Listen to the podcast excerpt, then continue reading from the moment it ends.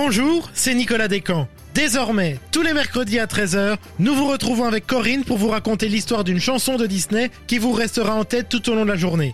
Et dans cet épisode, nous revenons sur la chanson Star des enfants, cauchemar des parents. Bienvenue dans Ne me remerciez pas consacré à libérer des livrets.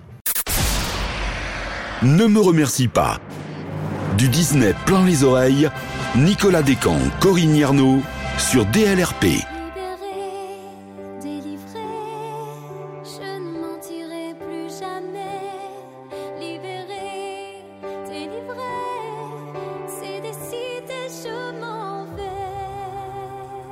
Libéré, délivré, je ne mentirai plus jamais. Stop, stop, stop, stop, stop, s'il te plaît Corinne Voilà, trop tard, je vais la chantonner toute la journée.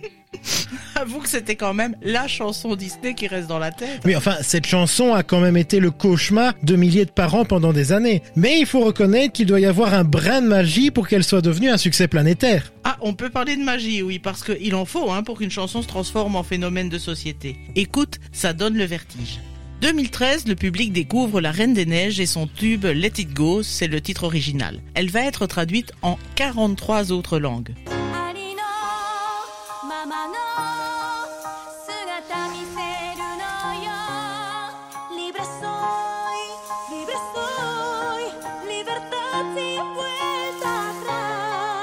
Elle va très vite se hisser dans le haut des classements et y rester pendant près de 10 ans. Elle ne sera détrônée en janvier 2022 que par Ne parlons pas de Bruno dans Encanto.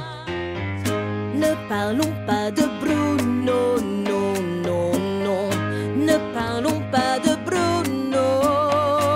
Voilà quelques chiffres étourdissants. En 2014, elle devient la neuvième chanson la plus vendue aux États-Unis avec plus de 3 millions d'exemplaires et cinquième dans le monde avec 10 millions d'exemplaires vendus. 8 prix de la meilleure chanson sur 10 nominations entre 2014 et 2015, dont le Golden Globe de la meilleure chanson originale. Le film se retrouve en compétition aux Annie Awards qui récompense les films d'animation.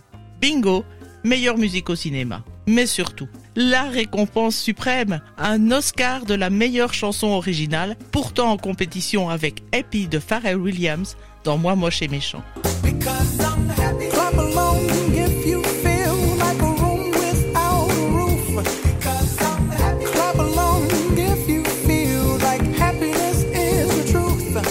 Et j'ajouterai encore en 2015 le Grammy Awards de la meilleure chanson écrite pour un média visuel.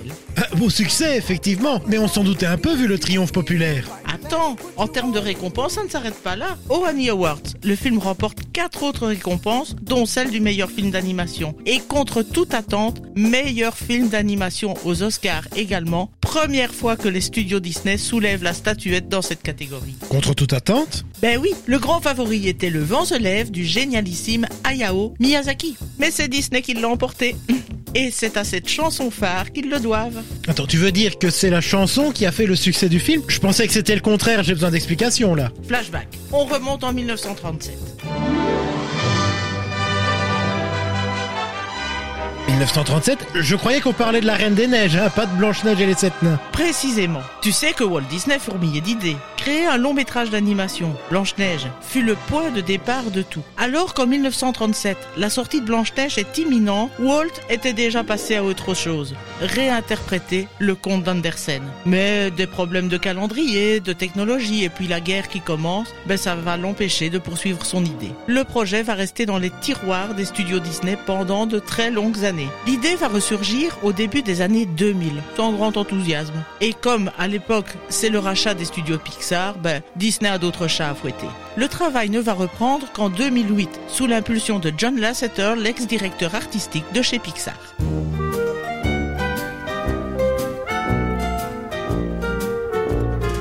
Septembre 2008, alors que le film sort fin 2013, la, la production a mis autant de temps? Le film est sorti exactement le 27 novembre 2013 aux États-Unis. Mais je vais reprendre le fil de l'histoire. Toute l'équipe Disney travaille donc sur ce qui devait s'appeler Anna et la Reine des Neiges. En 2010, il faut bien constater que le projet patauge et on ne pourra jamais assurer la sortie du film prévu en fin 2011. Le problème vient de la création des personnages. D'un côté, Anna. De l'autre, la méchante de l'histoire, la Reine des Neiges. Aucun lien entre elles. John Lasseter n'est pas satisfait. Ces deux personnages sont creux, sans consistance. C'est décidé, on reprend tout, elles seront sœurs. Elsa est la méchante, elle déteste sa sœur, la maudit en lui gelant le cœur, et il va falloir chercher Anna pour la sauver.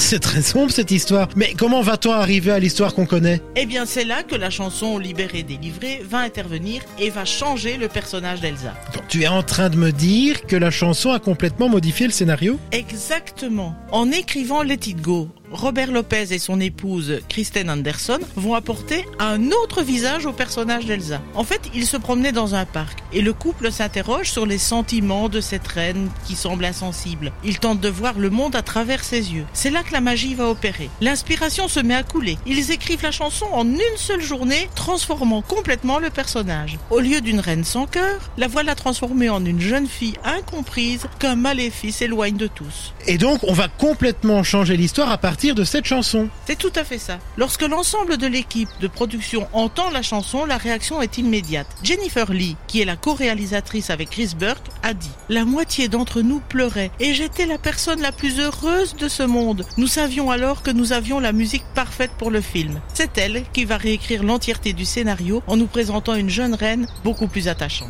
Donc, grâce à une chanson, nous sommes passés d'une méchante reine des neiges qui gèle le cœur d'Anna à la pauvre reine Elsa qui doit s'enfuir quand elle perd le contrôle de ses pouvoirs. Exact. Une fois seule, elle peut enfin laisser éclater sa vraie nature. C'est ce qu'elle nous dit en chantant, la voilà enfin libérée, délivrée. Et c'est finalement une chanson dans laquelle on se reconnaît tous, un hymne au lâcher prise. Finalement, elle méritait bien de faire le tour du monde, cette chanson. Même si beaucoup de parents ont fini par supplier d'être libérés, délivrés. Merci Corinne en tout cas pour cette histoire très rafraîchissante. On te retrouve prochainement pour une nouvelle musique dans Ne me remercie pas. Et quant à vous d'ailleurs, n'oubliez pas que vous pouvez retrouver l'intégralité de ces épisodes sur notre radio, sur dlrp.fr et en vous abonnant à notre podcast sur votre plateforme favorite. À bientôt Corinne À bientôt Nicolas. Froid est pour moi le prix de la liberté. Rendez-vous mercredi prochain pour un nouvel épisode de Ne me remercie pas sur DLRP.